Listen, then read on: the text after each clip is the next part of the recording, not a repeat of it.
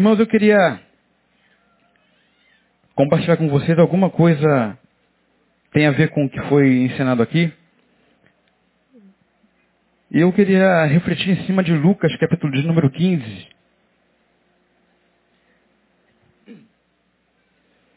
Lucas 15, versos de número 8, 9 e 10. Vou ler o 8, 9 e 10 porque é todo o contexto, mas a gente vai se ater no verso de número 8.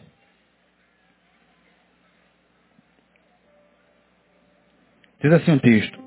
O qual é mulher que, tendo dez dracmas e perdendo uma, não acende a candeia e não varre a casa buscando com diligência até encontrá-la? E achando-a, reúne as amigas e vizinhas, dizendo, Alegrai-vos comigo, porque achei a dracma que se havia perdido. Assim digo-vos a alegria na presença dos anjos de Deus, por um só pecador que se arrepende.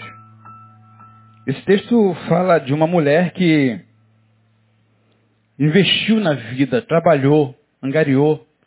A gente percebe que a, a dracma ela é exatamente igual a um denário que corresponde a uma diária de um trabalhador.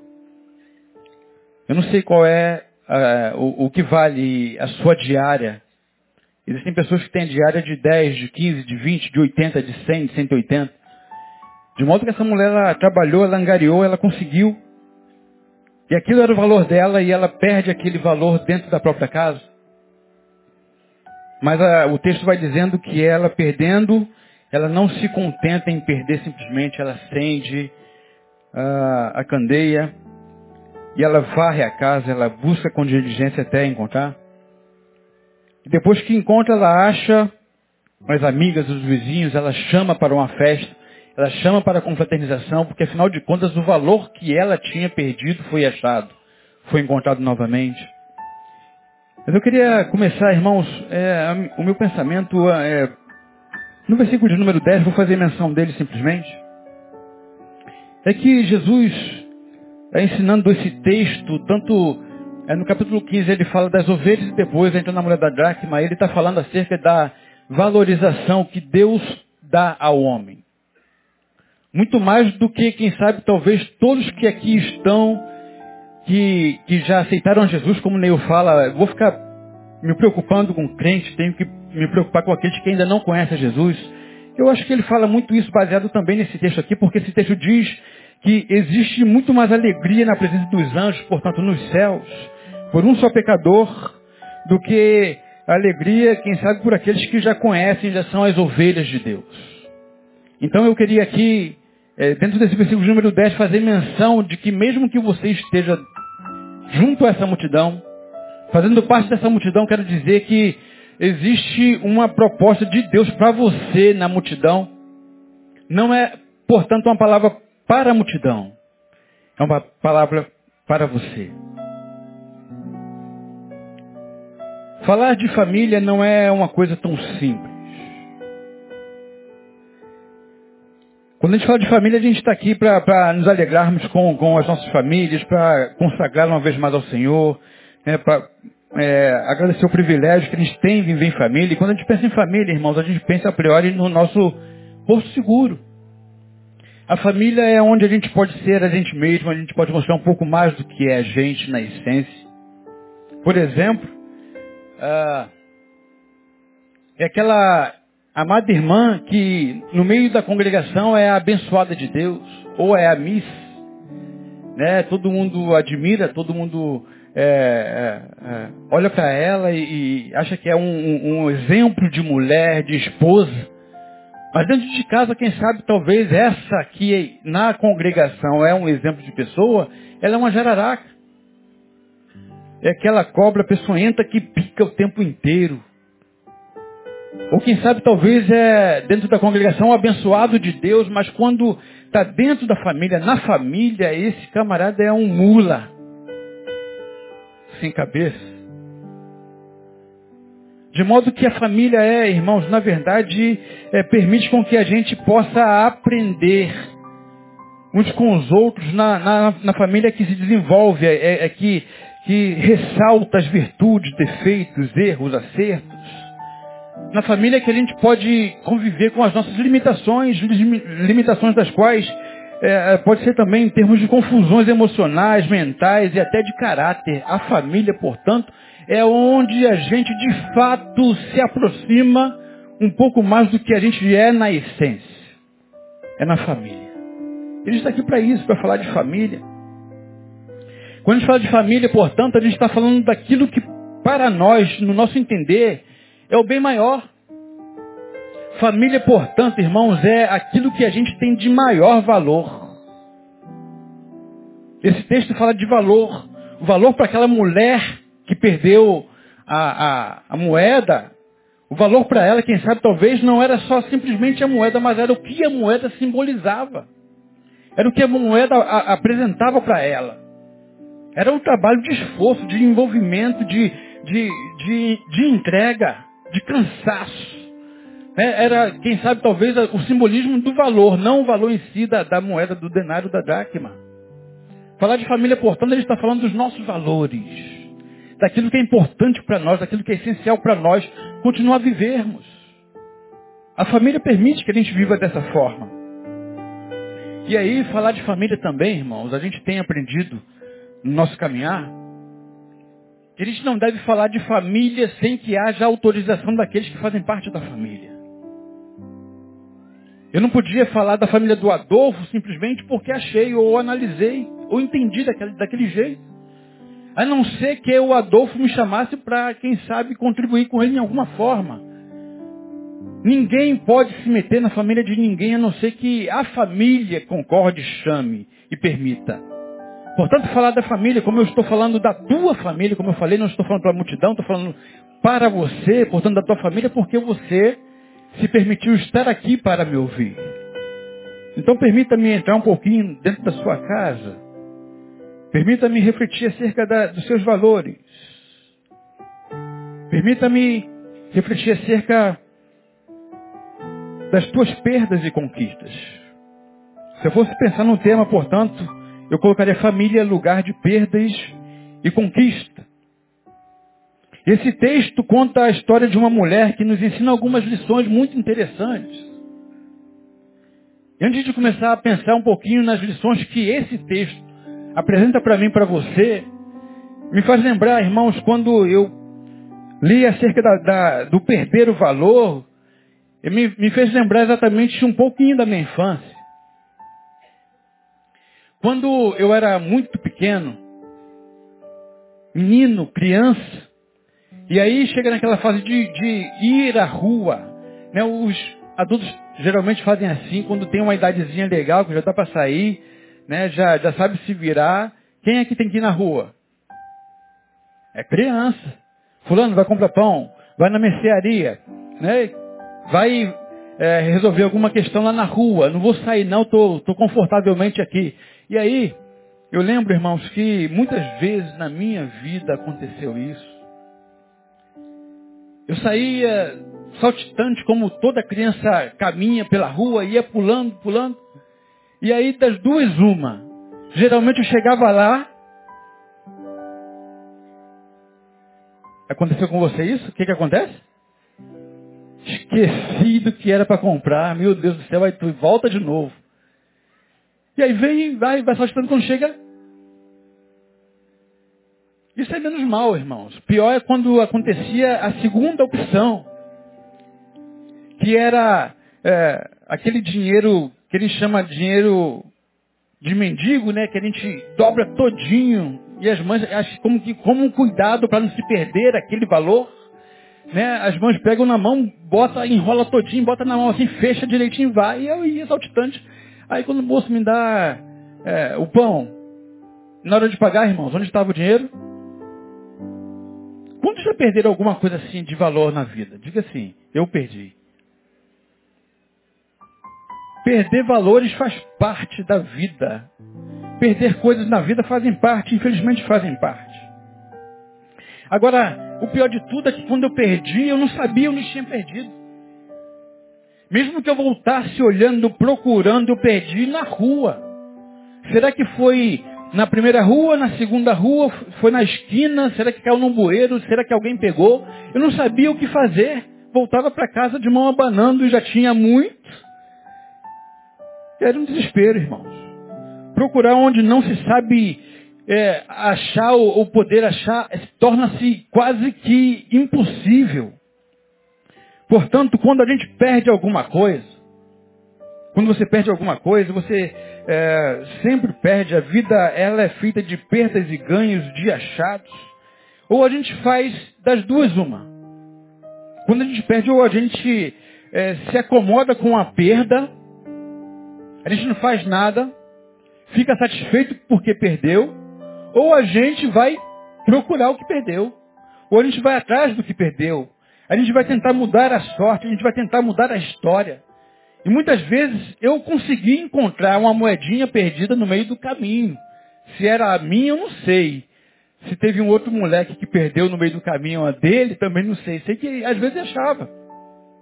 Então a gente pode fazer das duas uma. Ou a gente se acomoda com a perda que a gente teve, ou a gente procura. Ou a gente fica insatisfeito com a situação. Situação adversa. Agora, o que que essa mulher? É interessante Jesus falando da mulher, porque ele não dá nome para a mulher. Essa mulher não tem nome. Essa mulher é uma anônima. Essa mulher pode ser você. Podia ser um homem. Vamos trocar aqui, ao invés de a mulher que, que, perdeu, o homem que perdeu. Quem sabe o homem que tem perdido acerca da vida, ao longo da vida, seja você. Não tem nomenclatura. Pode ser qualquer nome. Pode ser o João, a Maria, o Joaquim, a José, a Josefa, a Cláudia, a Cândida. Pode ser quem, quem for. Então esse texto está falando para nós. O que, que a gente aprende, portanto? Para achar o que se perdeu, irmãos, em primeiro lugar, portanto, é necessário saber exatamente onde foi que perdeu. Aquela mulher começa a procurar porque ela não perdeu no meio da rua. Ela perdeu dentro de casa. Ela perdeu dentro de casa. Ninguém gosta de perder nada. Ninguém gosta de perder nem cara e coroa. As perdas mexem com a gente, as perdas aborrecem a cada um de nós. As perdas nos irritam. As perdas, é, portanto, entristecem a gente, mexe, tira o nosso, é, a nossa base. As perdas, é, ninguém consegue perder, perder a vida em cinco dias. Perder um novo contrato. Perder o emprego, perder o amado, perder a amada. Perder aquilo que é o nosso valor, portanto, as perdas fazem parte da vida sempre. O que a gente percebe, portanto, que eu queria ressaltar com vocês é que é, todos nós já perdemos, quer seja no emprego, na faculdade, na, na, no colégio ou em qualquer outra área da vida. Todavia, nenhuma delas se compara com a perda que vai acontecendo dentro da nossa família. Nenhuma perda se compara com as perdas familiares, dentro de casa. Aquela mulher perdeu em casa e ela tinha plena consciência de onde tinha perdido. Aquela mulher não saiu de casa para procurar, ela começou a procurar dentro de casa porque foi dentro de casa que ela perdeu aquilo que era valoroso para ela. Agora a gente percebe, irmãos, que nesse tempo presente, as nossas famílias têm sido bombardeadas demais pelas, pelos veículos de comunicação. A gente percebe que a sociedade tem tentado demonstrar para nós, ou apresentar para nós uma nova configuração de família. A gente percebe que a gente tem é, ouvido falar acerca do que vai acontecer daqui por diante. As configurações são das mais variadas. Vide cada painel. Vide aqueles outros que vêm a nós, que está sendo estabelecido na sociedade. E a gente fica preocupado com o que vai ser da minha família, o que vai acontecer com os meus filhos. Todavia eu queria pensar com vocês hoje que talvez o que tem feito com que as nossas famílias se percam são justamente não os valores que vêm de fora para dentro. Eu queria pensar com vocês, irmãos, eu queria que vocês começassem, como eu falei no início, estou falando para você. Eu queria que você, ao me ouvir, estivesse sendo transportado para dentro da sua casa. Porque As perdas dos valores, elas não têm acontecido de dentro para fora, mas de fora para dentro, é dentro da casa. É dentro de casa, não é melhor dizendo de fora para dentro, mas é de dentro, é dentro que tem acontecido. As perdas de valores que acontecem dentro da nossa casa, por causa das posturas equivocadas, por causa de posicionamentos equivocados. As perdas, portanto, eu queria que você procurasse o teu valor não mais na rua, não mais do lado de fora, mas que você fizesse como essa mulher, que começou a procurar o valor, a dáquiba, o denário dentro da própria casa. Comece, portanto, a procurar as tuas perdas, os teus valores, as tuas informações, os teus conceitos, as tuas dignidades. Tudo isso está dentro da sua casa e muitas vezes, mesmo sendo dentro de casa, a gente tem perdido isso. Ela mostra para nós, essa mulher, que portanto para a gente achar o valor, a gente tem que saber exatamente o que foi que a gente perdeu. Em segundo, é necessário saber o que se perdeu. Não somente onde perdeu, sabemos que temos perdido dentro de casa, mas a gente tem que saber agora, portanto, para que a gente encontre novamente aquilo que a gente tem perdido como valor, é necessário saber o que se perdeu. O que a gente tem perdido ao longo da nossa vida, ao longo do nosso relacionamento familiar, da nossa trajetória, trajetória de família, irmãos. O que é que a gente tem perdido? Primeiro,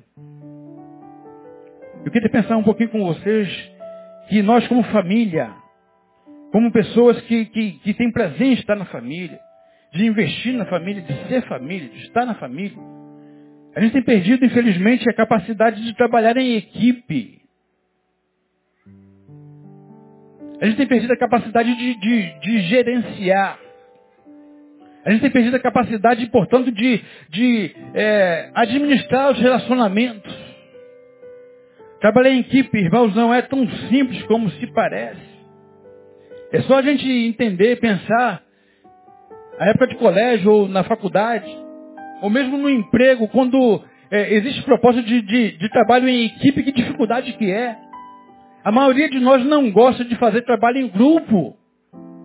Por algumas questões, evidentemente. Existem aqueles que são deitões mesmos. São cinco no grupo, só dois fazem. Mas existe também outras possibilidades porque é que a gente não gosta de trabalhar em equipe. Trabalhar em equipe significa confiar que a outra parte vai fazer o que lhe cabe fazer. Trabalhar em equipe, portanto, força-me a olhar para o outro e perceber que ele pode desenvolver uma parte do desafio que a gente tem. A gente tem perdido isso dentro da nossa família porque a gente não tem tido capacidade para confiar que a outra parte, o cônjuge ou o filho vai fazer a parte que lhe cabe. Trabalhar em equipe é muito difícil.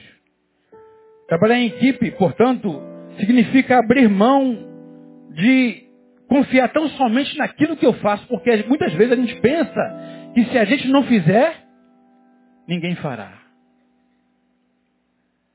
Trabalhar em equipe, portanto, me faz sair de dentro de mim mesmo tão somente e perceber a importância da outra parte na relação, na família, dentro de casa.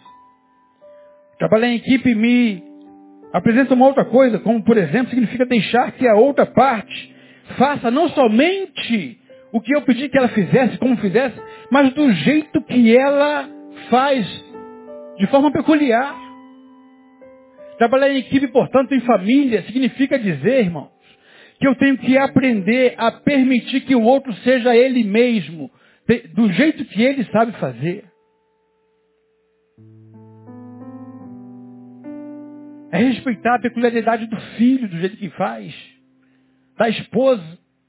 É exatamente aquele professor de matemática que não consegue perceber que o que vale na resolução do problema não será o tipo de fórmula que se fará, mas no resultado que ele chegou.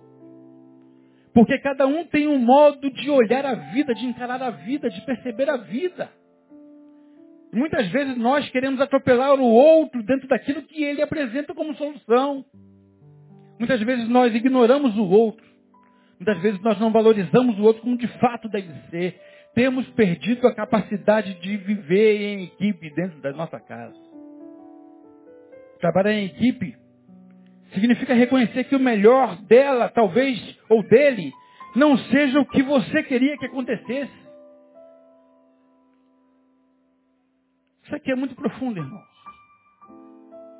Porque a palavra de Deus diz o seguinte: tudo que te vier a mão para fazer, faze conforme as tuas forças. Agora, quem foi que disse que a minha força é igual à força da minha esposa? Quem foi que disse que a força da minha esposa é igual à força da minha filha, mais velha? Da filha mais nova? Quem foi que disse isso?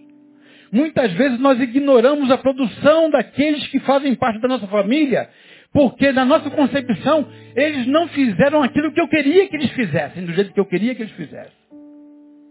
Só que eles têm que entender que cada um tem um limite. Cada um tem uma capacidade. E muitas vezes porque a gente não tem permitido viver em equipe, trabalhar em equipe, a gente vai ignorando e muitas vezes nós humilhamos o nosso cônjuge, os nossos filhos, porque talvez eles chegaram só até metade daquilo que eu pensava. Ele produziu 50%, eu queria que ele produzisse 100%. Ela só lavou a roupa, eu queria que ela lavasse a roupa, lavasse a louça, arrumasse a casa, passasse a roupa, fizesse tudo. E a gente vai exigindo do outro muito mais do que quem sabe talvez ele possa dar. E aí, irmãos, a gente atropela a nossa equipe justamente porque a gente não consegue entender que ele, quem sabe, talvez, mesmo que na nossa concepção, tem feito apenas a metade do que eu pensava e esperava que fosse feito, mas aquilo é, é o máximo que ele pode chegar. Cada um tem o seu máximo. E a gente não consegue olhar qual é o limite do outro. Temos perdido esses valores dentro de nossas casas. Trabalhar em equipe, portanto, irmãos, significa respeitar a singularidade do outro. Trabalhar em equipe, portanto, dentro da família significa que cada um é cada um. Cada um tem um jeito de ler a vida.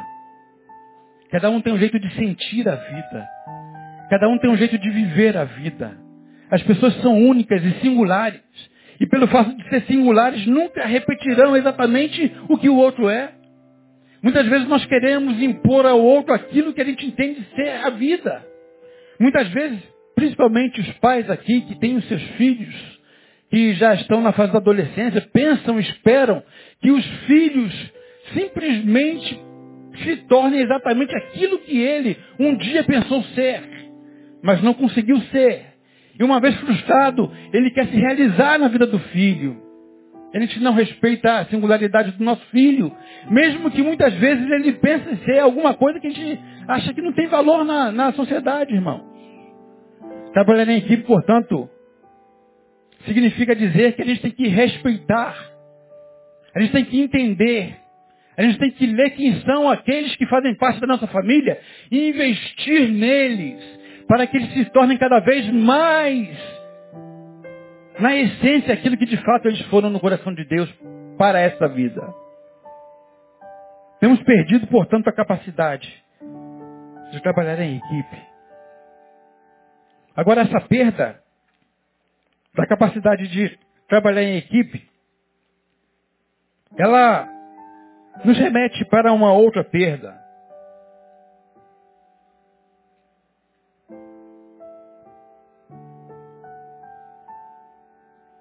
É perda da capacidade de desenvolver uma comunicação satisfatória para todos. A gente perdeu a capacidade de confiar, de deixar que a outra faça a sua parte, de reconhecer o melhor da outra, valorizar a outra e de respeitar a singularidade, a gente acaba agora não mais desenvolvendo, a gente perde também a capacidade de desenvolver uma comunicação satisfatória. E a perda da, da comunicação é exatamente o prenúncio de que guerras acontecerão no seio da família.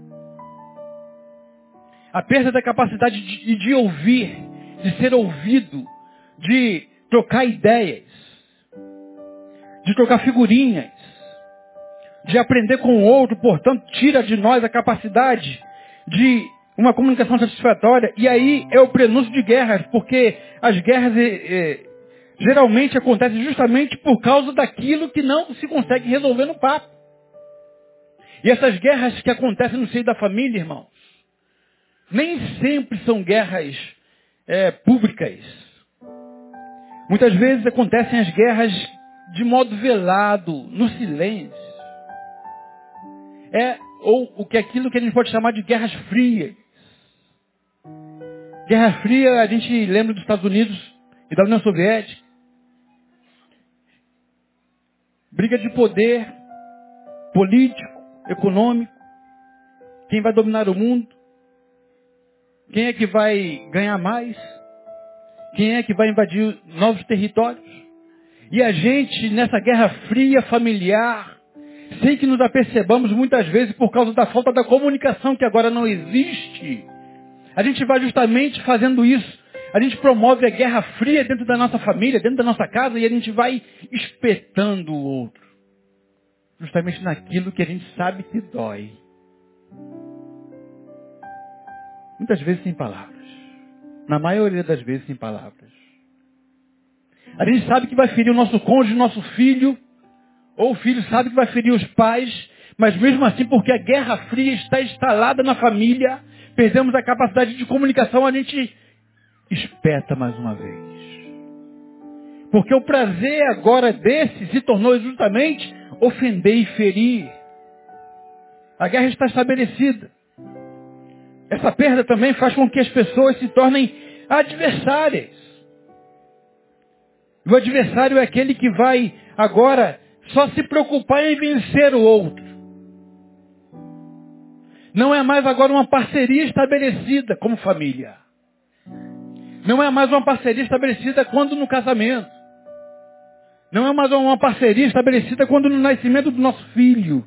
Que ele te ama e cuida e abraça com carinho. Afinal de contas, o filho cresceu. O filho se tornou ou está se tornando aquele que de fato ele é na essência. E porque não me agrada eu o olho como um adversário porque não faz o que eu quero, não está em torno de mim tão somente mais a, a, a vida dos meus amados, do meu cônjuge, dos meus filhos, não faz só, não me olha como o centro das atenções, eles são e vivem a vida deles, agora então são meus adversários. E olhando como adversários, tudo que eu tenho a fazer é vencê-los. vencer o nosso adversário. Promovendo violência, irmão, das mais diversas, das mais variadas. Por isso que eu falei que os valores têm se perdido dentro da nossa casa, porque é justamente dentro da nossa casa que essas violências mais se apresentam. Como, por exemplo, violência física. Existem casais que a dinâmica dele já é justamente esbofetear-se quase que diariamente, irmãos. A gente pensa que a violência física está lá fora. Não. Pode ser que tenha alguém ao seu lado que tenha sofrido violência física. Ou tem praticado violência física, pode estar do seu lado. Ou quem sabe pode ser você. Porque a gente vê como um adversário agora e a gente, agora para vencer, a gente vai é, tratando cada vez mais de, de usar violência para que a gente possa suplantar o outro.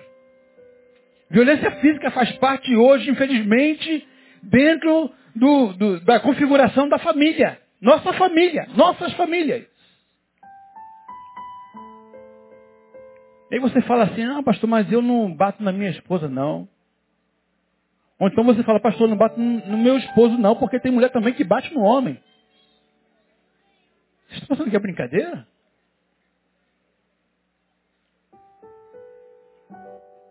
Por causa dessa adversidade, irmãos. Por causa da falta de comunicação. Existem também outros tipos de violência, como a psicológica. Pressão psicológica o tempo todo dentro de casa. Afinal de contas, não tem ninguém vendo e a gente vai é, botando essa pressão no nosso cônjuge, nos nossos filhos, a gente vai pressionando para que eles possam é, produzir muito mais do que podem, do que são capazes, e a gente vai colocando essa violência neles. violência emocional, jogos psicológicos, emocionais, fazem parte dentro da nossa família. Violência patrimonial. É aquela violência onde, para denegrir, para ferir, para ofender, tudo que o outro compra se rasga, joga fora, queima. O cara tem um computador onde todo o programa do emprego dele está ali, ou da faculdade, ou vice-versa, ela tem. E a gente, porque não se. se é, não, a gente não se satisfaz. A gente quer quebrar. A gente quer acabar com o material. A gente quer acabar com aquilo que representa ele, que representa ela. São as perdas que vão acontecendo dentro da nossa família. E aí, sem a gente esquecer da violência sexual. É aquela onde o jogo entre os cônjuges se dá exatamente no campo sexual, porque a gente vai agora angariar. O cara tem o, a, o poder e ele só dá para a esposa ser a esposa se deitar com ela.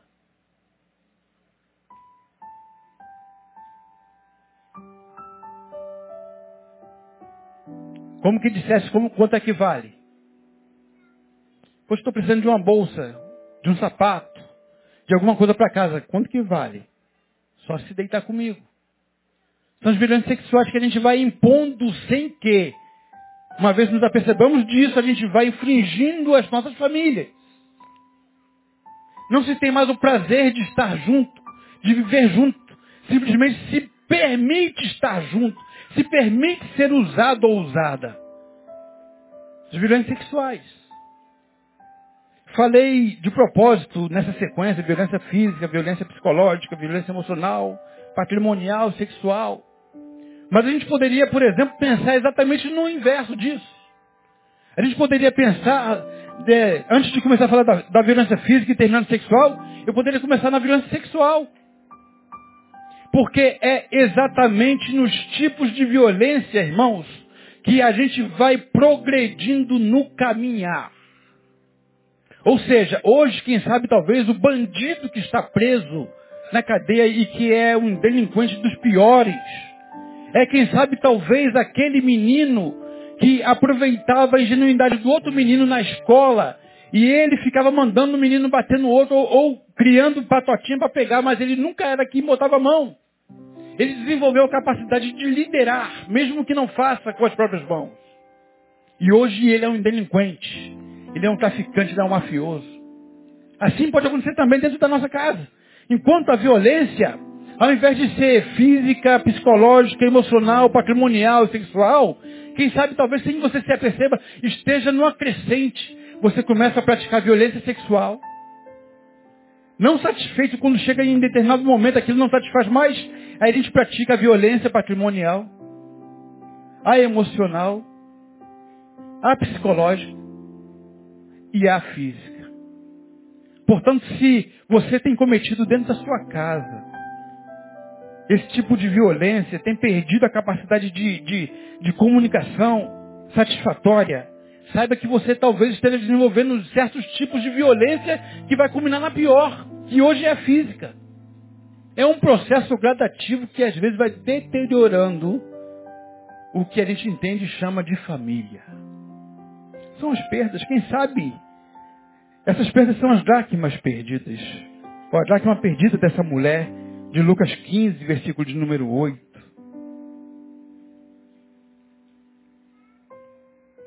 Uma outra perda que a gente percebe de um outro valor é justamente a perda do amor ao próximo. Porque a gente agora não se relaciona mais com o outro. Porque o outro não nos interessa mais. Agora gente se relaciona com o outro se ele tiver alguma coisa para nos oferecer.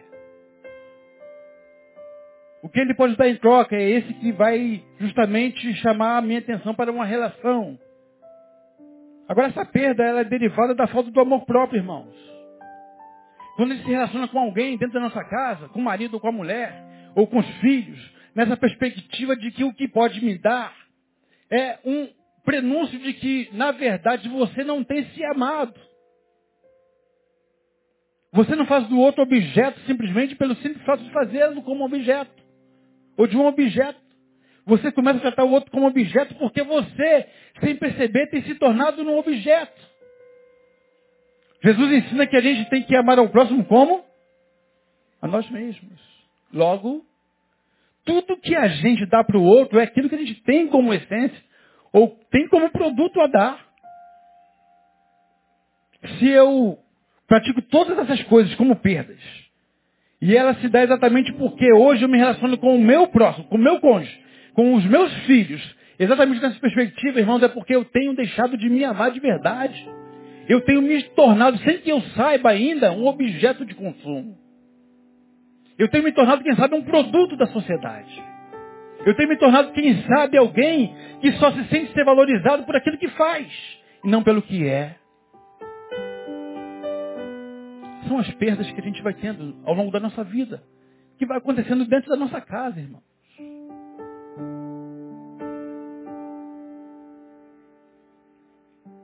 Mas essa mulher de Lucas 15, ela ensina para nós também que para que a gente ache o que se perdeu, ou o que está se perdendo, dentro da nossa casa é necessário saber o que fazer para encontrar. Interessante que o texto fala o seguinte, que ela perdeu, não se conformou em perder, mas ela foi e acendeu a candeia a primeira coisa que ela faz, portanto, é jogar luz na perda. É jogar luz na situação. É jogar luz naquilo que está acontecendo dentro da nossa casa. Jogar luz. Devemos deixar a luz entrar para que ela, a luz, Jesus, nos julgue. Devemos aprender a confrontarmos-nos a nós mesmos, irmãos.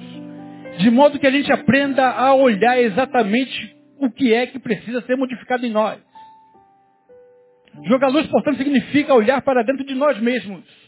E numa avaliação fria, começar a admitir aquilo que de fato precisa ser modificado.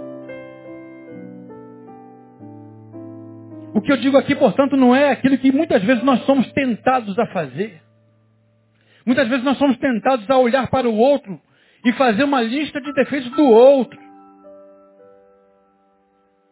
O que eu estou falando aqui é nós olharmos para dentro do nosso próprio coração. Para a gente rever os nossos valores. Para a gente avaliar as nossas posturas. Para a gente avaliar qual tem sido as nossas decisões equivocadas. É você quem tem que fazer isso. É você que tem que olhar para você. Tenho certeza absoluta se você disser, Amor, faça uma lista aí dos meus defeitos. Não vai faltar papel, meu irmão. Como nós somos tentados a fazer uma avaliação do outro. E geralmente quando a gente é tentado a fazer a avaliação do outro, a gente está sempre olhando para aquilo que é defeito. Temos que aprender a valorizar as virtudes do outro. E temos que aprender a olhar para os nossos defeitos. Para que quem sabe talvez haja salvação para nós para que, quem sabe, talvez nós nos tornemos melhores. A mulher, ela acende a candeia com coragem, sem medo do que ia ver, sem medo do que ia encontrar. Ela ensina um, uma outra atitude para nós, caminhando para o final. Ela ensina que para que a gente possa achar o que se perdeu, irmãos, além de acender a luz, além de jogar luz naquilo que hoje está em trevas, ela ensina que não somente é, temos que acender a candeia, mas nós temos que aprender a fazer uma nova faxina dentro da nossa casa. A mulher, ela acende a luz e ela varre a sua casa.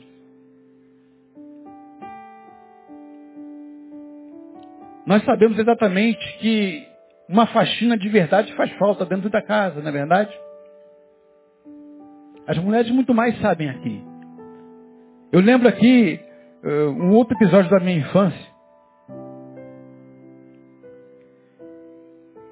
Eu fui criado dentro de um, um, não nem chamar de conjugado, um lugar muito pequeno, acho que era 5 por 5. Se é que chegava a isso, talvez um pouquinho mais, 6. E ali era um cômodo só, não tinha nem separação de banheiro, tinha um guarda-roupa bem caidinho, uma mesinha, um fogão, nem geladeira tinha, e a cama que as molas saltavam do colchão. E eu lembro que a tarefa que minha mãe dava era, olha, você, eu e minha irmã. Para minha irmã ela falava, você, a, tua, a tarefa é lavar a louça e arrumar a mesa. E para mim, a sua tarefa é varrer a casa e dobrar os lençóis. Passava o dia inteiro jogando bola, brincando pela rua, minha mãe saía para trabalhar e eu ficava jogando bola, brincando, brincando, brincando. Eu lembro que mais ou menos quando ia dar a hora que ela ia chegar, ou eu me espreitava pela hora, ou então quando havia apontar na esquina, corria pra caramba e pegava a vassoura pelo meio, limpava, escondia o lixo, aí pegava eh, os lençóis, enrolava todinho, jogava dentro do guarda-roupa, fechava e ficava ali, oi mãe, tudo bom, seja bem-vindo. Ela chegava, cansada, Aí fazer menção de no guarda-roupa. Não, mãe, vai deitar, a senhora está cansada. Vai deitar, deixa que eu pego para a senhora. Deixa, deixa, não faça esforço não, deita lá. E eu, eu ia escondido dela, pegava o lençol, sacudia o lençol para ela pensar que ele estava aberto naquele momento, que não estava dobrado, e forrava a minha mãe. Muitas vezes, irmãos, dentro dessa avaliação, dessa proposta que eu estou trazendo para vocês, a gente age exatamente desse jeito.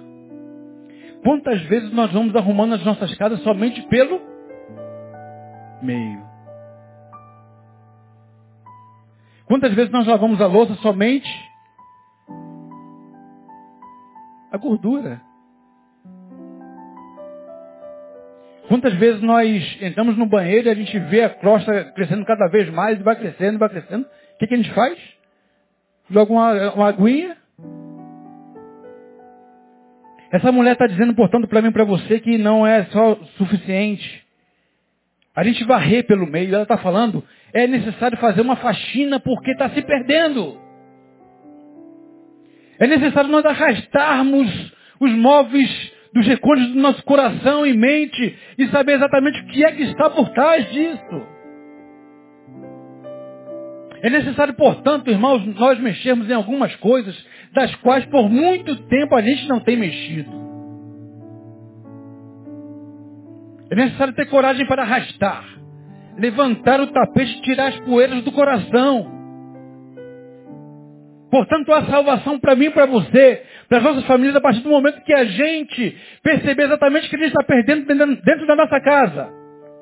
E é necessário que a gente faça alguma coisa. É necessário, portanto, que a gente possa reconhecer o que precisa ser modificado, permitir que a luz entre. E uma vez a luz entrando, nós percebemos quem nós somos nesta relação, nós fazemos a faxina da nossa casa. Essa mulher não se cansou. Ela não se conformou enquanto não conseguiu encontrar aquilo que para ela era valor. Qual é a coragem que nós temos hoje de fazer? Até onde? Em que nível? Até que página a gente tem coragem de olhar e de ler? As nossas vidas, as nossas relações, as nossas famílias, irmãos.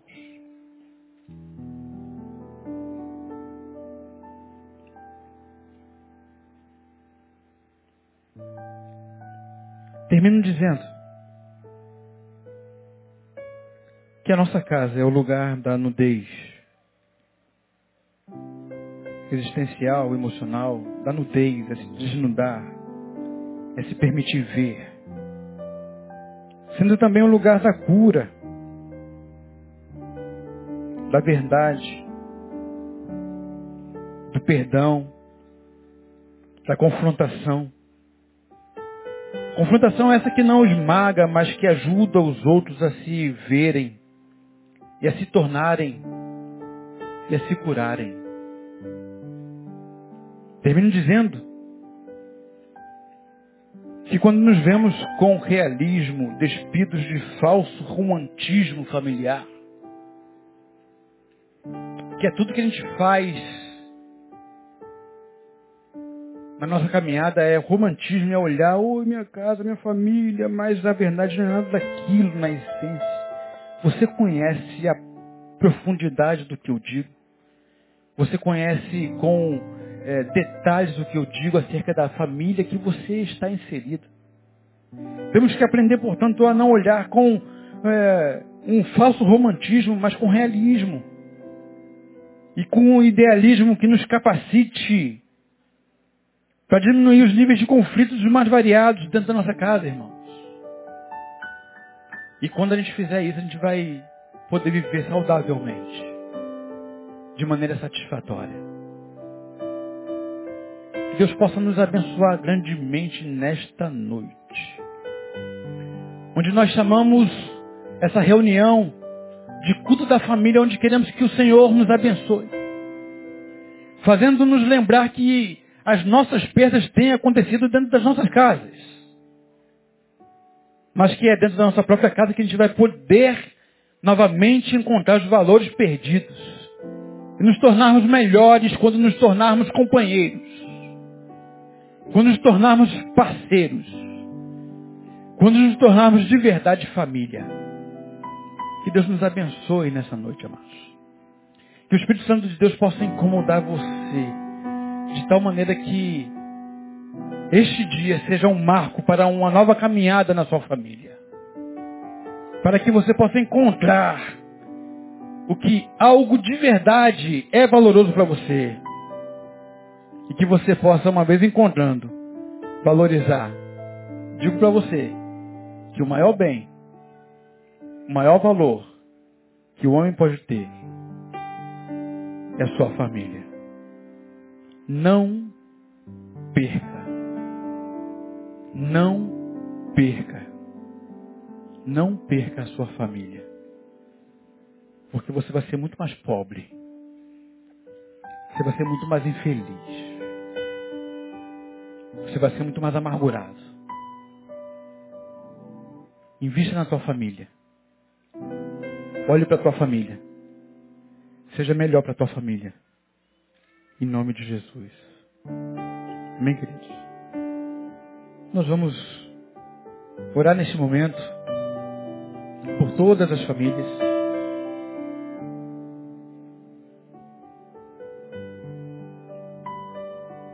Queria que todos se colocassem de pé.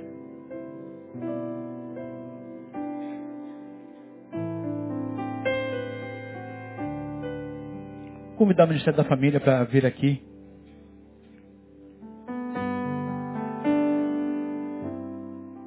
Vou dar honra a esses que têm labutado nessa área.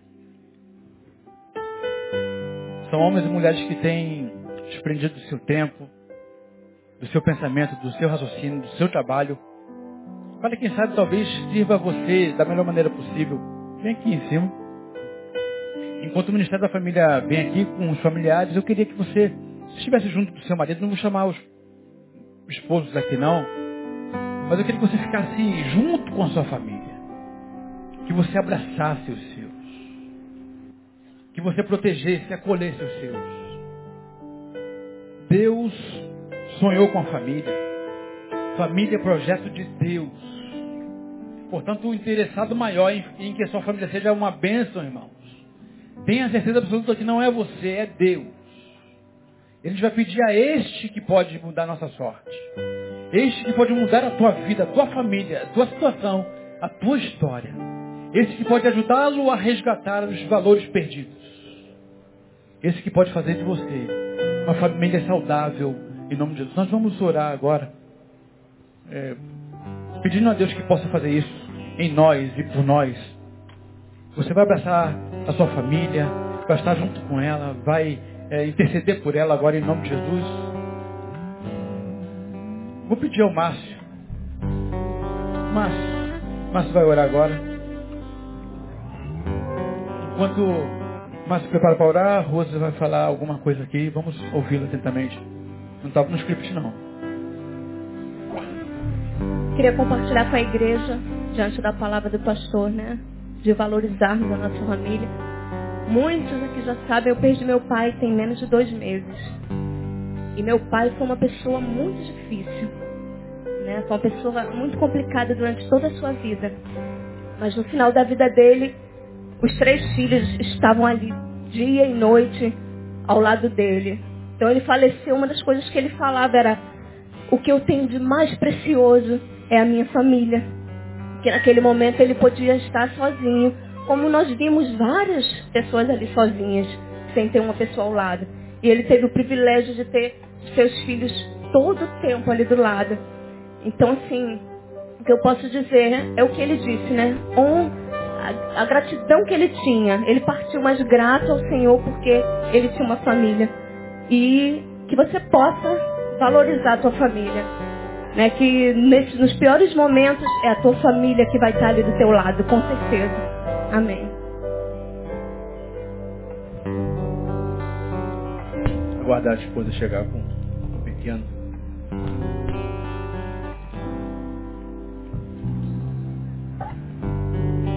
Deus, grande foi a tua ideia, Senhor quando o Senhor olhou para Adão e viu alguém que precisava de um outro ser igual a ele para dar sentido à sua própria existência. E eu sou grato, Senhor, porque entendo que família é um lugar onde eu posso ser. Se nós compreendêssemos de fato a importância dessa grande ideia na nossa vida, nós certamente poderíamos nos desnudarmos para sermos, para nos encontrarmos, para sairmos de nós e irmos em direção a nós mesmos, na certeza que temos alguém do lado que nos faz sentir amado, que nos aceita como somos mas também temos alguém do lado como um ajudador, um ajudador idôneo, Senhor. Alguém capaz, competente para nos ajudar a sermos quem somos no teu coração. Te agradeço, Senhor, por cada família. Há tantas dificuldades em nós. Tanta dificuldade de olharmos para nós mesmos e vermos quem somos porque é uma necessidade em nós de parecermos ser aquilo que de fato não somos. E se somos amados pelo que somos, não precisamos ser diferente do que já somos, porque já somos amados. Ajuda-nos, Senhor, nessa caminhada, para que o meu relacionamento com a minha esposa possa refletir a tua luz na vida de meu filho para que as nossas famílias sejam exemplos para os nossos filhos, para que os nossos filhos possam desejar ser como seus pais foram, famílias abençoadas no Senhor. Ajuda-nos como igreja a entender esta importância na nossa vida, porque como o teu servo disse, não há nada melhor e mais importante dado pelo Senhor do que uma família um lugar para sermos, para nos voltarmos a ser a quem somos no teu coração. Abençoa cada um, a cada família, a cada dificuldade. Que eles se permitam, Deus, nesta noite mudar a sua forma de pensar, a sua forma de ver, de sentir e dar uma oportunidade para si mesmo, para fazer uma diferença. Porque se a nossa família não está bem, Senhor, o culpado nunca será o outro, mas é nossa incapacidade de ver o outro como precisa ser visto. Ajuda-nos, ó Deus, porque a tua palavra nos ensina que o amor não faz mal ao próximo e se tem feito mal é porque amor não é. Nós não podemos nem amar de mais, nem amar de menos, porque certamente fará mal. Precisamos amar ao outro, amar a nossa esposa, ao nosso filho, na medida que eles precisam ser amados. Porque também isso é uma manifestação de amor a mim mesmo. Se a minha vida não está boa, é porque isso é uma demonstração de falta de amor por mim mesmo. Ajuda cada um de nós, as nossas famílias, os nossos sonhos. Porque quando casamos, constituímos uma família e sonhamos ter uma família abençoada no Senhor, para que o nosso filho possa crescer na presença do Senhor. Mas quantas vezes nós esquecemos de amar, porque no final de todas as coisas, o que de fato vai contar não foi o que eu ensinei, mas foi quanto eu amei. Três coisas tenho eu pedido ao Senhor todos os dias. E uma delas, o Senhor sabe que é a oportunidade de amar cada dia mais a minha esposa e meu filho. Porque amando é uma oportunidade que eu tenho de amar a mim mesmo. Abençoa cada um de nós, abençoa a tua igreja, os sonhos dos teus filhos, as suas famílias, aquelas famílias que estão passando por um momento difícil, Senhor. Aqueles que estão quase dissolvendo as suas famílias, que eles repensem, eles repensem as suas posturas, e dê uma oportunidade de a si mesmo, nesta noite, de fazer uma diferença, de pedir perdão, talvez aquele que lhe fez mal porque quem quiser ganhar a sua vida tem que aprender a perder. Quero te pedir por Denilson, ó Deus, pastor Denilson, por Rose, por sua família. Talvez seja o ministério mais difícil, Senhor. Porque a tua palavra nos ensina que o inimigo estaria dentro da nossa casa. Há dois que testemunham de nós. Primeiro é o Senhor. E o segundo é a nossa família. Nossa família mostra que homem espiritual somos nós. Abençoa os teus filhos com capacidade, com inteligência, com sabedoria, com discernimento, para que eles possam receber do Senhor a revelação, a direção, para nos ajudar a sermos famílias melhores. Não famílias perfeitas, mas famílias saudáveis. Famílias que são possíveis, possíveis aos olhos do Senhor. Obrigado por esse dia, Senhor. Renova nossas esperanças, nossas forças. Renova o amor que temos um pelo outro. Obrigado por esse dia por esta oportunidade. No nome de Jesus. Amém. Dê um abraço no teu amado aí, na tua, na tua família, nos teus filhos. Se regozije com ele. Converse tudo com ele.